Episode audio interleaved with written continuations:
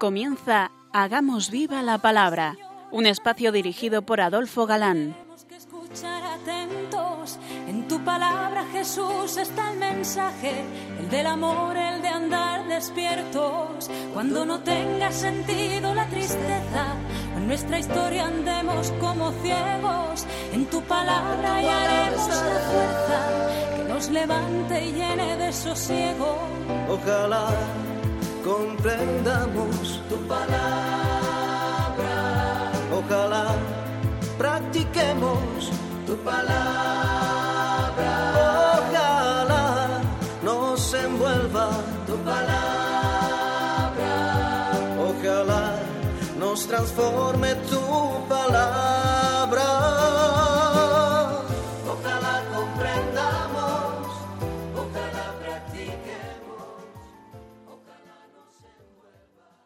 Hola queridos amigos, un día más en un nuevo programa, fieles a nuestra cita quincenal. Nos acercamos como siempre a la palabra de Dios buscando en vuestra compañía su fuerza para nuestra vida, pues sabemos que la palabra es viva y eficaz, que trasciende el tiempo, que está siempre de actualidad y siempre útil para el creyente. Aquí estamos con vosotros, Kiko, Adolfo y Cristina, dispuestos a pasar esta hora en vuestra compañía. Bienvenidos a nuestro programa Hagamos viva la palabra. Comentando las cartas católicas o canónicas, nos quedábamos el último día en ese pasaje de la carta de Santiago eh, que afirma taxativamente que la fe sin las obras es una fe muerta. Y hemos de puntualizar que las obras de las que nos habla no son las obras legales, es decir, el cumplimiento de la ley mosaica, sino las obras buenas de caridad, y decía al que se gloriaba de la fe sin obras, Te invito a mostrarme tu fe sin obras. Y le reta diciendo, no lo vas a poder hacer, porque la fe, siendo algo interior, no puede verse o comprobarse, a no ser que se manifieste al exterior mediante las obras. Yo, en cambio, que tengo obras, puedo mostrarte mi fe, pues de ella proceden esas obras. Y ahora, mm, mediante preguntas y respuestas, formuladas al estilo de la diatriba griega, va a demostrar que la fe no puede ser atestiguada más que por las obras. Leemos. ¿Tú crees que Dios es uno? Haces bien, mas también los demonios creen y tiemblan. ¿Quieres saber, hombre vano, que es estéril la fe sin las obras? Abraham nuestro Padre, ¿no fue justificado por las obras cuando ofreció sobre el altar a Isaac, su hijo? ¿Ves cómo la fe cooperaba con sus obras y que por las obras se hizo perfecta la fe? Cumpliéndose la escritura que dice, Pero Abraham creyó a Dios y le fue imputado a justicia y fue llamado amigo de Dios. Ved pues cómo por las obras y no por la fe solamente se justificaba el hombre. Y asimismo, Raad la meretriz no se justificó por las obras recibiendo a los mensajeros y despidiéndolos por otro camino? Pues como el cuerpo sin el espíritu es muerto, así también es nuestra fe sin las obras. Mm, Gracias, Kiko. Es una voz nueva que habréis mm, observado que es una voz enteramente radiofónica. Nuestro querido amigo Kiko. Creer en Dios es una cosa buena. Y la fe, incluso la fe muerta que permanece en el pecador, es también algo muy bueno, por ser un hábito sobrenatural infuso, que no se pierde a no ser por un acto mm, de apostasía, de, renuncia expresa. Pero a esta fe le falta una condición necesaria, las obras. De la misma manera que la fe mm, de los demonios no les aprovecha en nada, para librarse de la condenación, así también la fe sin obras mm, del cristiano, pues no le valdrá para mucho, por supuesto no para salvarse. Para aclarar más su exposición y sabiendo que la autoridad de la Biblia para un judío no tiene réplica, por ser palabra de Dios, dice a ese que todavía duda, si quieres ver que la fe sin las obras es estéril, ¿no tienes más que considerar el ejemplo de Abraham y de Raab? El ejemplo de Abraham era más eficaz, el más eficaz para convencer a un cristiano procedente del judaísmo. Ese patriarca era en la tradición judía el prototipo del creyente, el padre de la fe. Santiago recuerda el sacrificio de Isaac como la obra por excelencia que atestigua la fe y la justicia de Abraham. la fidelidad del patriarca fue tanto más admirable cuanto que la prueba fue más dura. Por eso, mm, toda la literatura judía alaba su fidelidad. El otro ejemplo que cita está tomado del libro de Josué. Se trata de Raab, la cortesana, mujer cananea, que de pecadora se hizo agradable a los ojos de Dios gracias a su fe, unido a sus obras.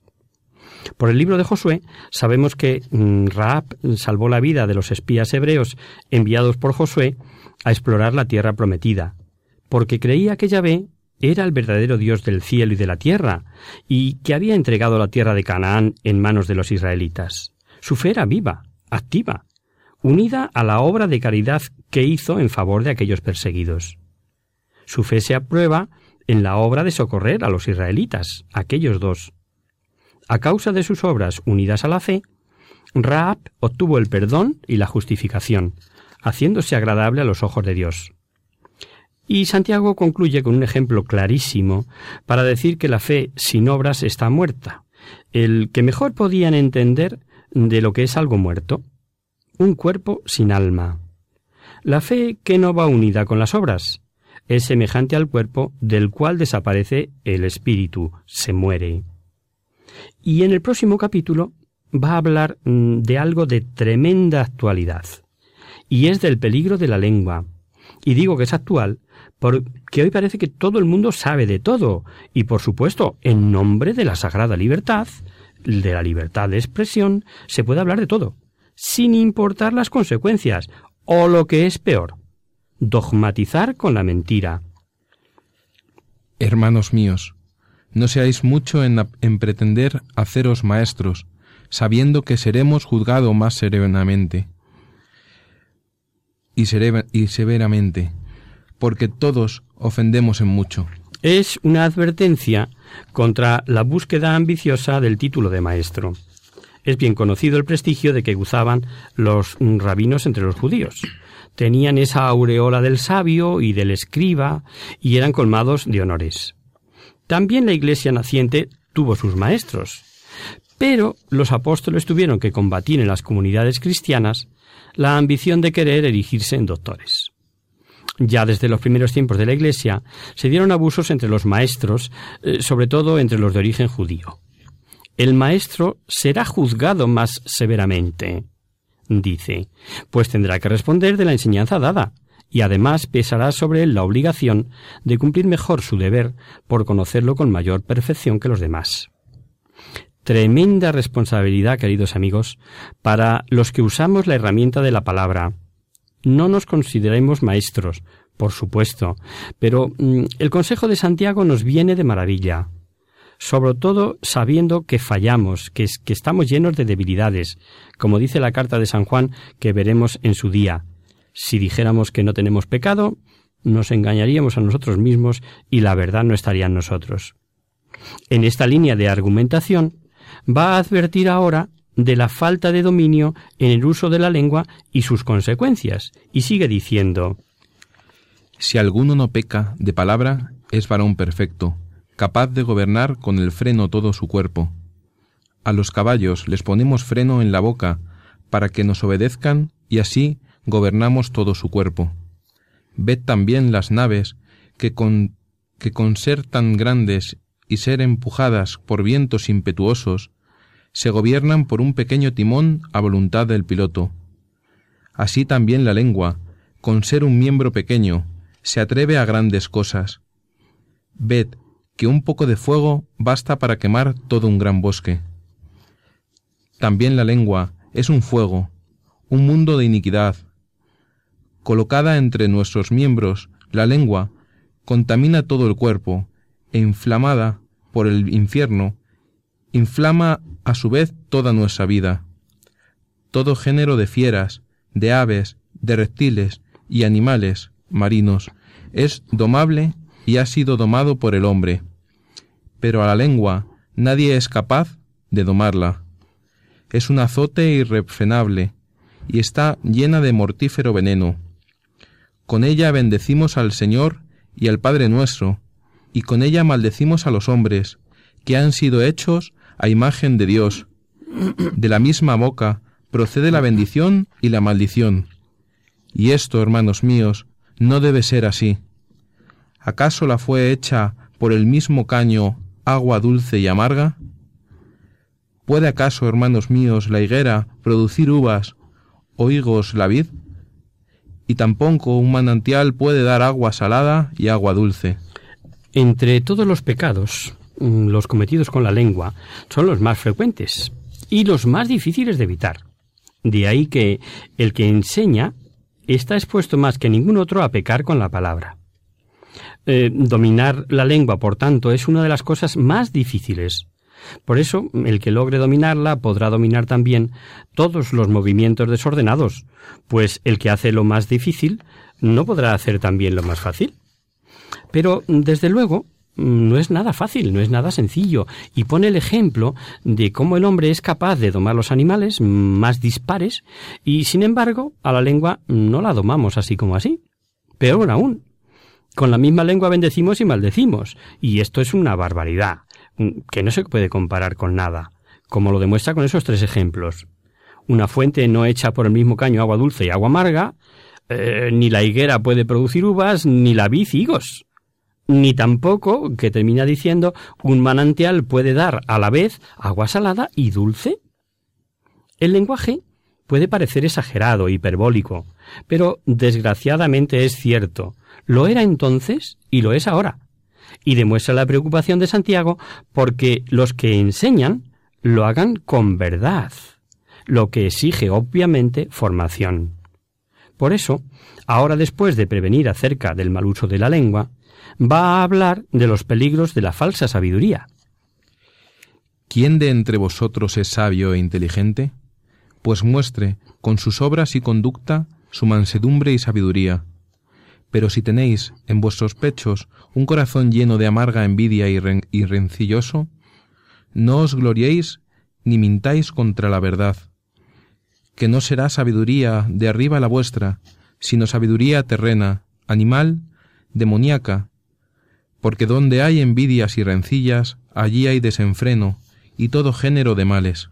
Igual que conocemos los árboles por medio de sus frutos, así también la verdadera sabiduría es conocida por la conducta de las personas. El verdadero maestro no es el que se contenta eh, con conocer las verdades divinas, sino el que sabe dominar sus pasiones, el que observa una conducta irreprensible y está lleno de esa mansedumbre que es mm, lo propio de la sabiduría.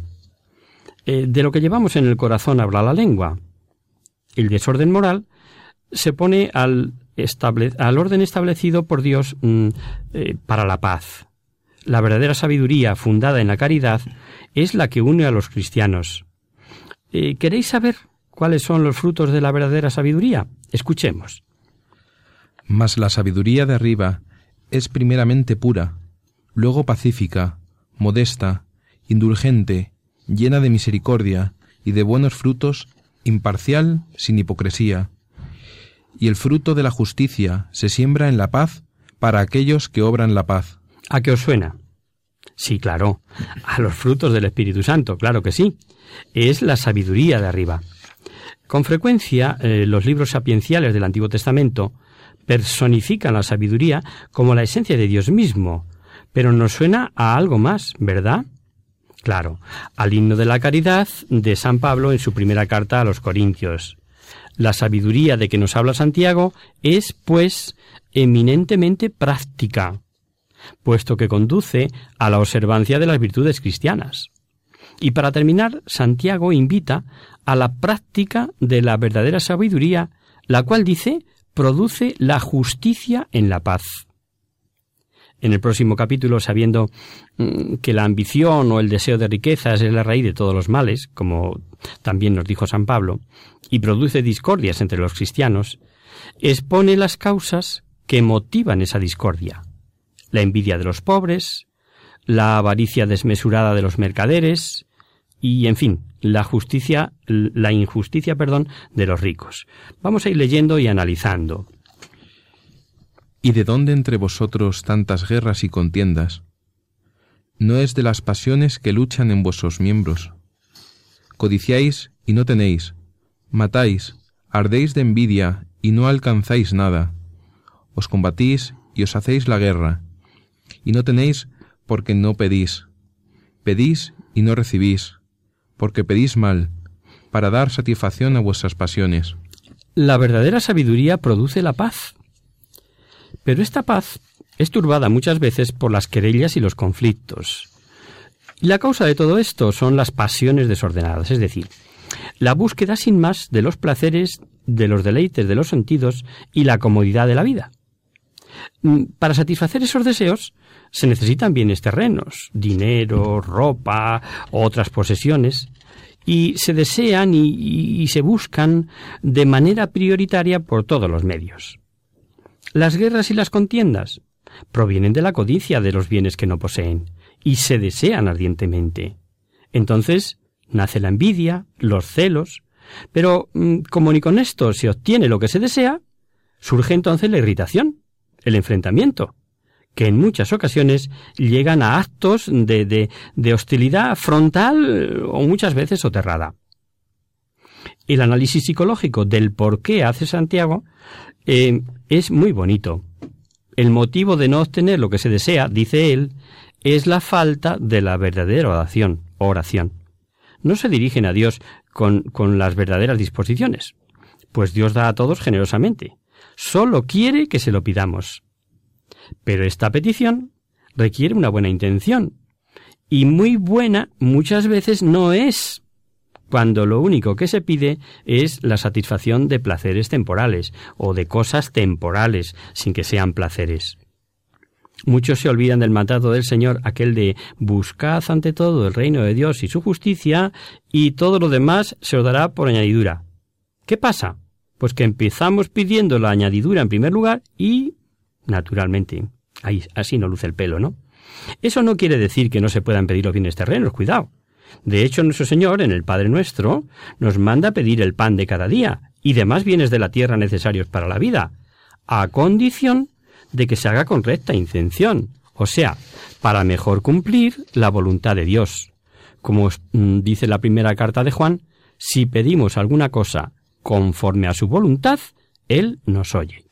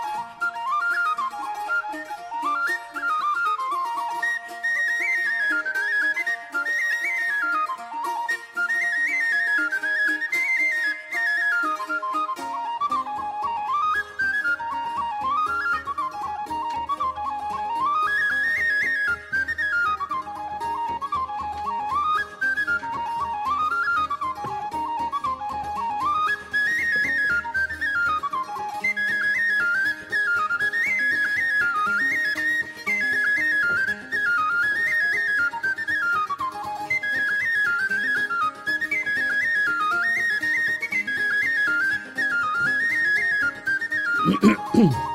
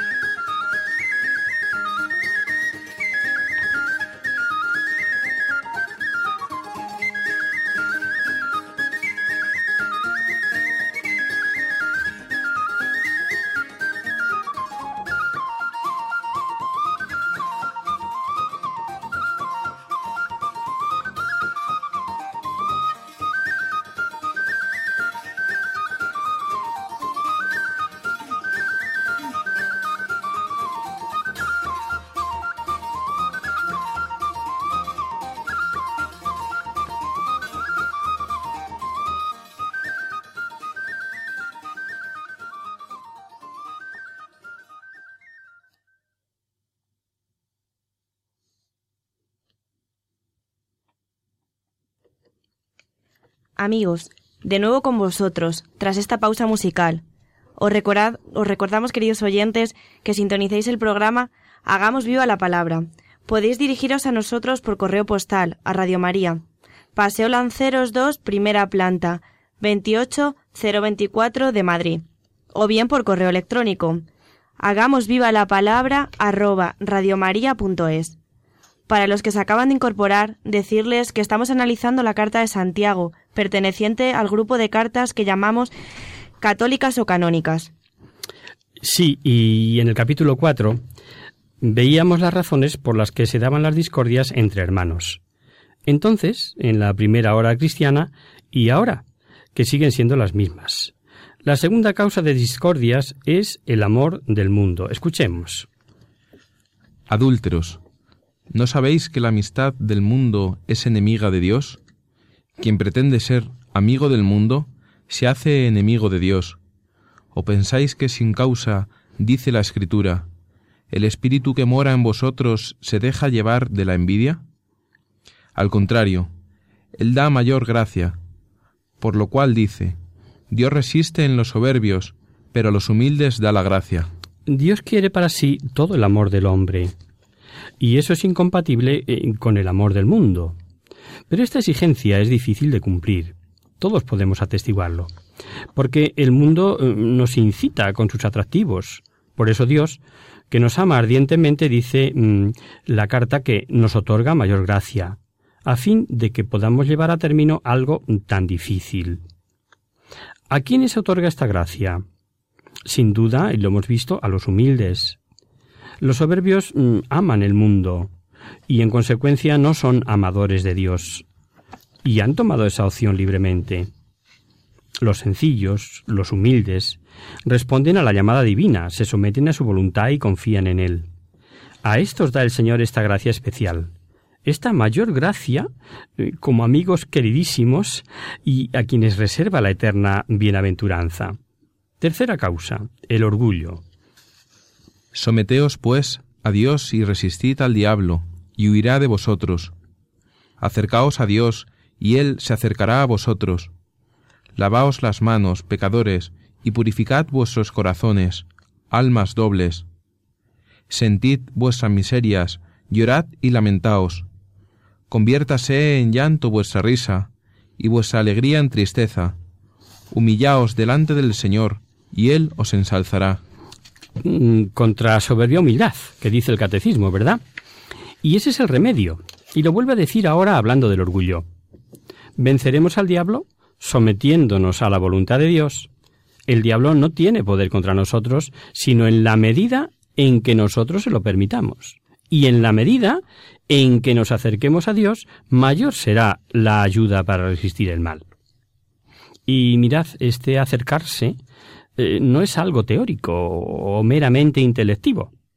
De nuevo Santiago, y esto es una peculiaridad suya, nos hace aterrizar en lo práctico. Lavar nuestras manos, purificar nuestros corazones, supone purificar nuestras acciones, haciendo desaparecer la doblez del alma, que peca en concomitancia con el mundo.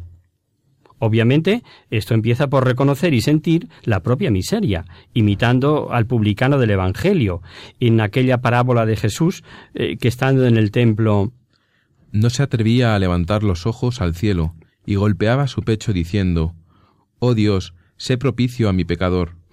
Nos dice que bajó justificado y lleno de alegría, esa es la consecuencia de la humildad, de vencer al orgullo. Y vamos con la, cuarta. La cuarta causa de la discordia es la maledicencia. No murmuréis unos de otros, hermanos. El que murmura de su hermano o, o juzga a su hermano, murmura de la ley, juzga la ley. Y si juzga la ley, no eres ya cumplidor de ella, sino juez. Uno solo es legislador y el juez, y puede salvar y perder. Pero tú, ¿quién eres para juzgar al prójimo? Salen de nuevo a relucir los pecados de la lengua, y nos ponen en guardia contra los juicios temerarios y la difamación. ¿Cuánto daño podemos hacer con los juicios temerarios, eh, los falsos testimonios, eh, la murmuración? Toda una gama que va desde la mentira hasta las verdades que no es necesario decir. Eso es murmurar. En el fondo es una falta de caridad para con los hermanos. El juzgar solo corresponde a Dios, y ponerse en su lugar es de nuevo soberbia. Por eso la humildad es el verdadero mm, fundamento de la caridad. Y a vueltas con lo mundano, haciendo del dinero el sustituto de Dios, advierte ahora Santiago a los ricos, en particular a los comerciantes cristianos, que con sus negocios, mm, no vamos a poner en duda que fueran honrados, pero lo cifraban todo en su habilidad para ganar, mm, y orillando a Dios y discutiendo sus planes al margen de la ayuda divina, y la brevedad de la vida. Y vosotros, los que decís, hoy o mañana iremos a tal ciudad, y pasaremos allí el año, y negociaremos. Lograremos buenas ganancias. No sabéis cuál será vuestra vida de mañana, pues sois humo, que aparece un momento y al punto se disipa. En vez de esto, debíais decir, si el Señor quiere y vivimos, haremos esto o aquello, pero de otro modo os jactáis fanfarronadamente, y esa jactancia es mala, pues al que sabe hacer el bien y no lo hace, se le imputa a pecado. ¿Os suena esto como para ahora, para el siglo XXI, queridos oyentes? ¿Verdad que es aplicable? Santiago no critica el comercio en cuanto tal, lo hemos visto, ¿no? Sino que advierte y reprende a los comerciantes cristianos por el espíritu mundano en que cifraban sus planes. Le duele que obren solo por afán de lucro y se olviden totalmente de la providencia divina. Por eso les invita a reflexionar eh, sobre lo breve de la vida, sobre la caducidad de la vida. El mañana no nos pertenece. El futuro está únicamente en manos de Dios. Es el conocido dicho de el hombre propone, pero Dios dispone. Ese proceder es de insensatos, como insensata es la actitud del rico de la parábola del Evangelio de Lucas, que habiendo tenido una buena cosecha, mm, pensaba que ya tenía reservas para muchos años, prometiéndoselas muy felices, cuando escuchó la voz del Señor que le decía Insensato, esta misma noche te pedirán el alma. ¿Y todo lo que has acumulado, para quién será? Olvidamos lo más importante, la dependencia que tenemos de Dios y la brevedad de la vida. Termina Santiago el capítulo con una máxima general como es costumbre en él. Los hombres que conocen sus deberes y no los cumplen pecan. Parece que esto suena un poco fuerte a nuestros oídos. Y es sencillamente por lo acostumbrados que estamos a considerar como nocivos los pecados de omisión, como si eso no fuera pecado. Eso por un lado. Y por otro, el considerarnos el ombligo del mundo. Pues no consideramos ni la fragilidad humana ni la providencia divina en su justo término. Como renglón seguido, pasa en el siguiente capítulo, eh, que ya es el último a desglosar, las alegrías engañosas de los ricos. Y vosotros los ricos, llorad a gritos sobre las miserias que os amenazan, pues a riqueza está podrida, vuestros vestidos consumidos por la polilla, vuestro oro y vuestra plata comidos del orín. Y el orín será testigo contra vosotros, y roerá vuestras carnes como fuego. Habéis atesorado, atesorado para los últimos días. El jornal de los obreros que han, han segado vuestros campos, defraudado por vosotros, clama y los gritos de los segadores han llegado a los oídos del Señor de los ejércitos. Habéis vivido en delicia sobre la tierra, entregados a los placeres, y habéis engordado para el día de la matanza. Habéis condenado al justo, le habéis dado muerte sin que él os, os, residiera. Con un estilo muy parecido mm, al de los antiguos profetas, que presentan como realizados o a punto de realizarse los castigos anunciados al pueblo de Israel, Advierte Santiago mm, a los ricos, a los que así piensan y actúan, de las consecuencias de su soberbia, avaricia e injusticia, entregados a los placeres del mundo. Deberían lamentarse mm, por la suerte que les espera. Perderán sus bienes y serán condenados el día del juicio. El castigo no será mm, temporal, sino eterno. No hay precisión en cuanto al tiempo, si es el fin del mundo, la parusía como parece, o no. Tanto da. Nuestra hora del encuentro con el Señor y las consecuencias de nuestras obras, ya hemos explicado otras veces que se da al morir. Es, por tanto, necesario estar atentos y vigilantes para presentar en cualquier momento nuestra cuenta de resultados, que diríamos en términos bancarios.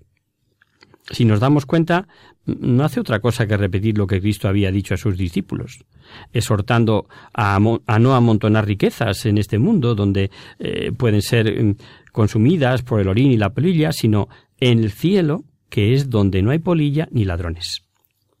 Pero mm, lo grave aquí está en la forma de adquirir esas riquezas, defraudando al pobre, reteniendo su salario, con lo cual le condenaban a pasar hambre, incluso a morir es necesario, una vez más, y esto sabéis que os lo pido de vez en cuando, queridos oyentes, meternos dentro del marco histórico. El obrero del campo, que debía cobrar todas las tardes su trabajo y no cobra, pues una tarde sin salario es un día sin pan. Es un día de hambre para él y para su familia, obviamente. Insensibles a los gritos de los pobres, los ricos abusaban de su riqueza para el placer, los banquetes y la ociosidad les han engordado, como, como ha dicho en la carta, si se tratase de animales destinados al matadero.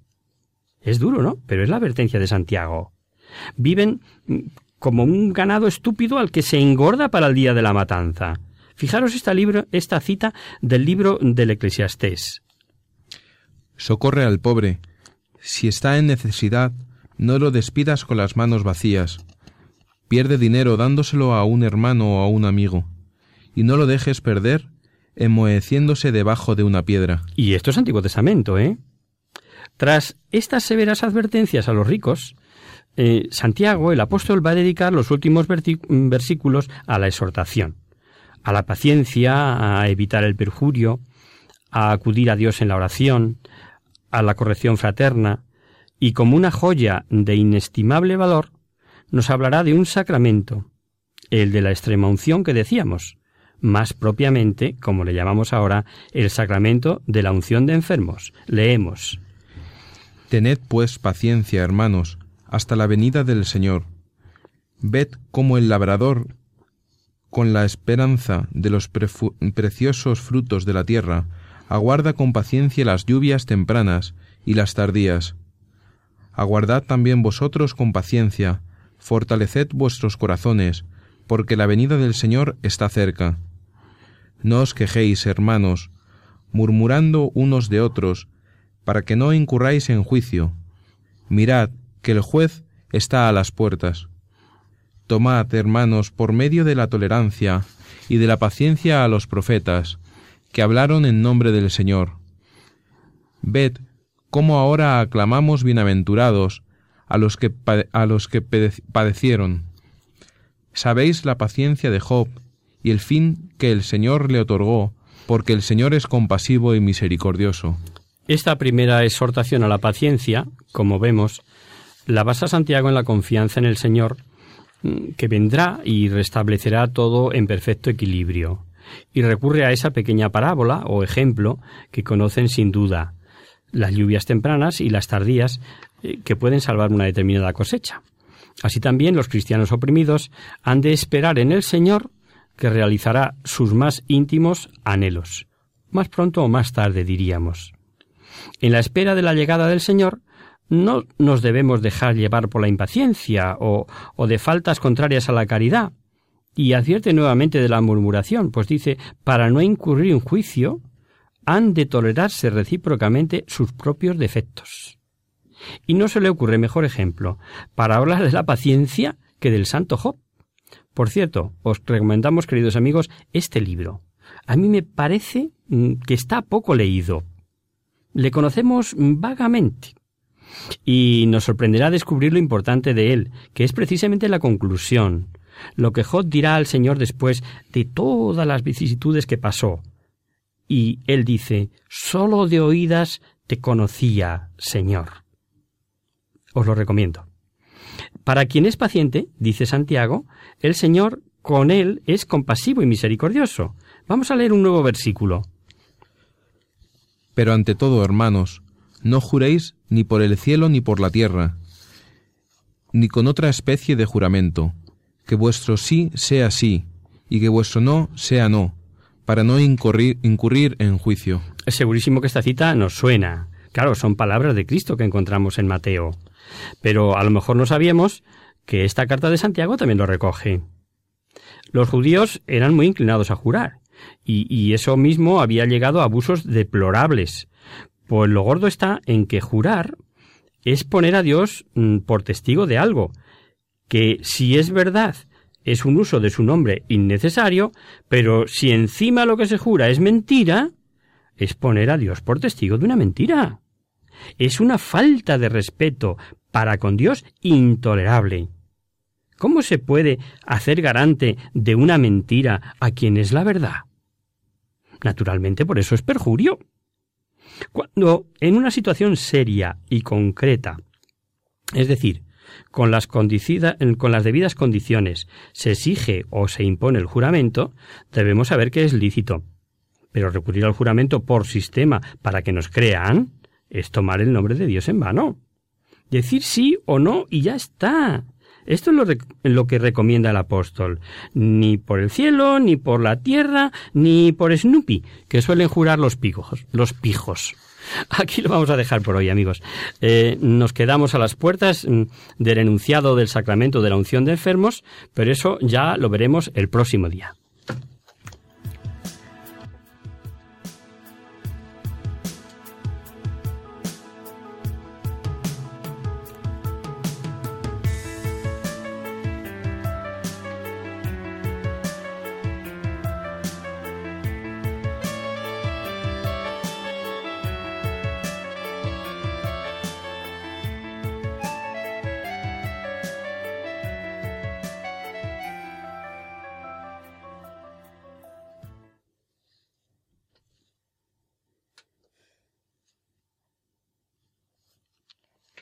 Comenzamos nuestro espacio de conocer, descubrir, saber, y puesto que no hemos tenido ninguna consulta esta semana, siguiendo con la explicación sobre valores que sabemos nos resultan útiles a todos, hoy hablaremos de la comunicación.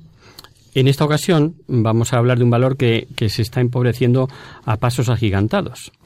En la era de las nuevas tecnologías, en la que podemos hablar con casi cualquier persona en cualquier parte del mundo y a cualquier hora, eh, la verdadera comunicación cada vez es menos frecuente.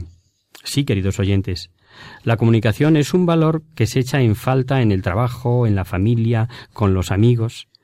Cuando hay roces y discusiones sin sentido, eh, que a menudo acaban en enfados sin solución o crean graves conflictos. Una buena comunicación puede marcar la diferencia entre una vida feliz o una vida llena de problemas.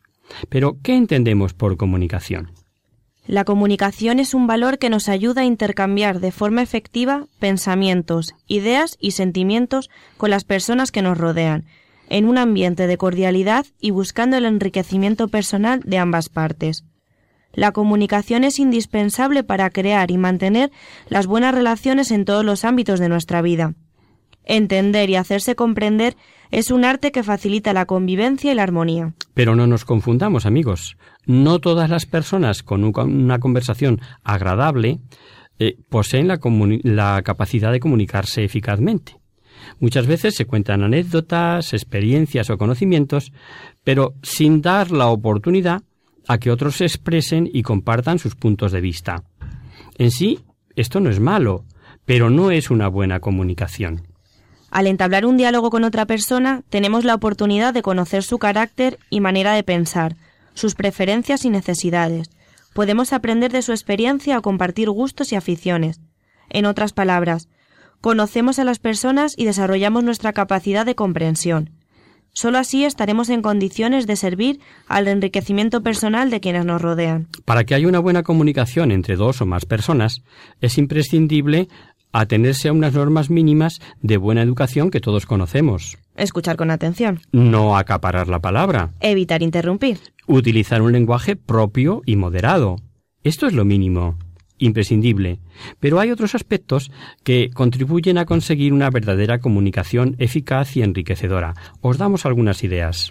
Interés genuino por la persona, por sus cosas, por sus problemas y su conversación Tener presente que toda la persona que se acerca a nosotros considera que tiene algo importante que decirnos, expresar una idea, hacernos partícipes de sus sentimientos o preocupaciones, pedirnos consejo o ayuda. Saber preguntar. A pesar del esfuerzo por expresar las cosas con claridad, no siempre se toman en el sentido correcto. Incluso hay veces eh, que se habla de lo mismo, pero en diferentes términos, lo que a veces lleva a discusiones sin motivo. Lo importante en estos casos es mm, no quedarnos con la duda y aclarar lo que nos parece incorrecto, equivocado o agresivo para evitar conflictos y resentimientos. Aprender a ceder, no empeñarse en que los demás compartan siempre nuestra opinión o forma de pensar. Al contrario, aprender a ser comprensivos, condescendibles y conciliadores. Eh, sinceridad ante todo. Expresar lo que pensamos si estamos convencidos de que es lo correcto, sobre todo en temas que afectan a la moral, las buenas costumbres y los hábitos. No se deben callar las cosas eh, con el pretexto de no herir o violentar al otro, sino que se deben decir con delicadeza y claridad, dando a entender que nuestra intención no es criticar, sino ayudar. Evitar hacer burlas, críticas o comentarios jocosos. Si es necesario corregir, se corrige, pero sin hacer que nadie se sienta mal. No malinterpretar los gestos, movimientos o entonación con lo que se dicen las cosas. Hay personas mm, que hacen demasiado énfasis al hablar. Pues antes de formarnos un juicio equivocado, hay que preguntar y aclarar. Observar el estado de ánimo de las personas cuando se acercan a nosotros. Nadie se expresa igual cuando está contento que cuando está triste. Si percibimos esta diferencia, sabremos qué decir y cómo actuar para evitar malentendidos. Procurar hablar mm, de temas interesantes, eh, que sirvan para formar criterio o ayudar a mejorar las personas. Mm, por una razón muy sencilla, las conversaciones superficiales cansan. Aprender a ser cortés. Es de muy mal gusto mostrar prisa por terminar. Si no tenemos tiempo para atender a las personas, aplazaremos la charla para otro momento. Como veis amigos, mm, hay muchas formas de mejorar nuestra comunicación. Todo es cuestión de proponérselo e ir poniéndolas en práctica poco a poco. Y ahora, como es nuestra costumbre, os vamos a contar un cuentecillo sobre el valor de la comunicación. Un sultán soñó que había perdido todos sus dientes. Al despertar, mandó llamar a un sabio para que interpretase su sueño. ¡Qué desgracia, mi señor! dijo el sabio. Cada diente caído representa la pérdida de un pariente de vuestra majestad. ¡Qué insolencia! ¿Cómo te atreves a decirme semejante cosa? Fuera de aquí. Castigadle. gritó el sultán enfurecido. Más tarde, el sultán consultó a otro sabio y le contó el mismo sueño, lo que había soñado. Este, después de escuchar al sultán con atención, le dijo Excelso, señor. Gran felicidad os ha sido reservada. El sueño significa que sobreviviréis a todos vuestros parientes. El semblante del sultán se iluminó con una gran sonrisa y ordenó que dieran cien monedas de oro al sabio. Cuando éste salía del palacio, uno de los cortesanos le dice admirado No es posible. La interpretación que habéis hecho de los sueños es la misma que el primer sabio. No entiendo por qué al primero se le pagó con un castigo y a ti con cien monedas de oro. El segundo sabio respondió Amigo mío, todo depende de la forma en que se dice. Uno de los grandes desafíos de la humanidad es aprender a comunicarse. De la comunicación depende muchas veces la felicidad o la desgracia, la paz o la guerra. La verdad puede compararse con una piedra preciosa. Si la lanzamos contra el rostro de alguien puede herir, pero si la envolvemos en un delicado embalaje y la ofrecemos con ternura, ciertamente será aceptada con agrado. Ya veis, queridos oyentes, la misma noticia, dicha con unas palabras o con otras, puede tener consecuencias bien distintas. ¿Cuántos disgustos evitaríamos si pensáramos un poco antes de hablar? Y antes de despedirnos, os obsequiamos con un pensamiento, en esta ocasión de mm, Robert Barton, escritor y clérigo inglés. Una palabra hiere más profundamente que una espada. Y hasta aquí, queridos amigos, el programa de hoy. Os dejamos con nuestra sintonía y os recordamos que si queréis dirigiros al programa para cualquier duda, aclaración o sugerencia, participando en el espacio de conocer, descubrir, saber. Estamos a vuestra total disposición y encantados de atenderos en la siguiente dirección. Radio María, Paseo Lanceros 2, primera planta, 28024 en Madrid. O bien, si lo preferís, al correo electrónico, hagamos viva la palabra arroba radiomaria.es. El próximo miércoles, como sabéis, está el programa que alterna con nosotros, La Tierra Prometida. Por tanto, nosotros nos encontramos de nuevo dentro de 15 días, si Dios quiere. Con un programa a la mar de interesante, pues siguiendo, eh, seguiremos viendo mediante su carta el pensamiento de Santiago Apóstol, el primero que rigió la comunidad de Jerusalén y pariente de Jesús, llamado el menor, para distinguirlo del otro Santiago, hermano de Juan el Evangelista. Terminaremos el análisis de su carta y comenzaremos con la primera del primer Papa, la primera carta de Pedro. Hasta el próximo día, amigos. Hasta el próximo día. Hasta dentro de 15 días.